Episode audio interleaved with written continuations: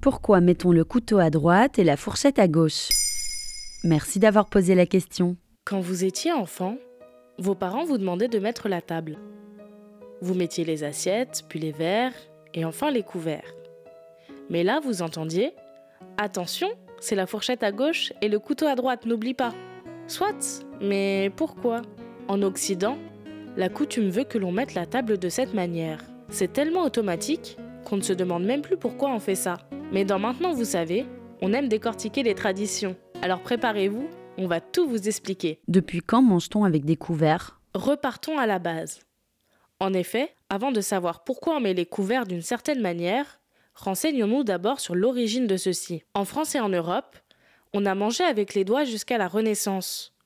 D'ailleurs, il n'y avait pas d'assiette, juste des grands plats dans lesquels on se servait. On utilisait de temps à autre un couteau pour couper la viande. C'est au début du XVIe siècle, à Venise, que l'on invente la fourchette.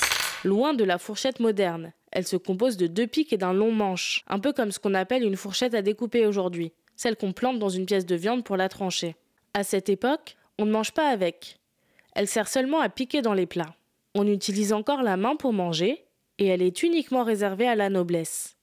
Il faut attendre la Renaissance puis le XVIIIe siècle pour que l'on commence à porter la fourchette à sa bouche, chez les nobles, puis chez les bourgeois.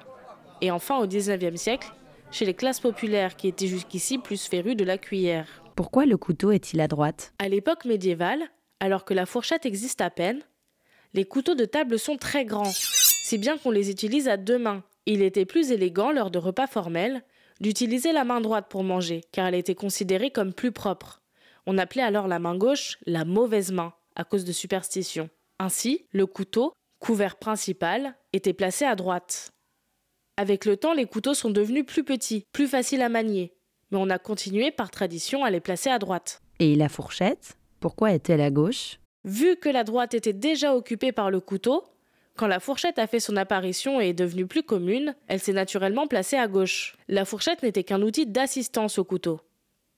Je le disais plus tôt, comme on utilisait la main droite pour manger et que celle-ci était réservée au couteau, la main gauche est devenue main de la fourchette. Ce qui est intéressant à noter, c'est que ces règles de repas formels sont entrées dans l'informel, et qu'aujourd'hui, même pour un repas à la maison en famille, on continue de les suivre. Dans d'autres pays et continents, ces conventions n'existent pas, comme dans certaines parties de l'Asie par exemple, où l'on mange avec des baguettes et où leur placement n'a pas d'importance. Voilà pourquoi on met la fourchette à gauche et le couteau à droite. Maintenant, vous savez, un épisode écrit et réalisé par Mayel Diallo. Ce podcast est disponible sur toutes les plateformes audio et pour l'écouter sans publicité, rendez-vous sur la chaîne Bababam Plus d'Apple Podcast.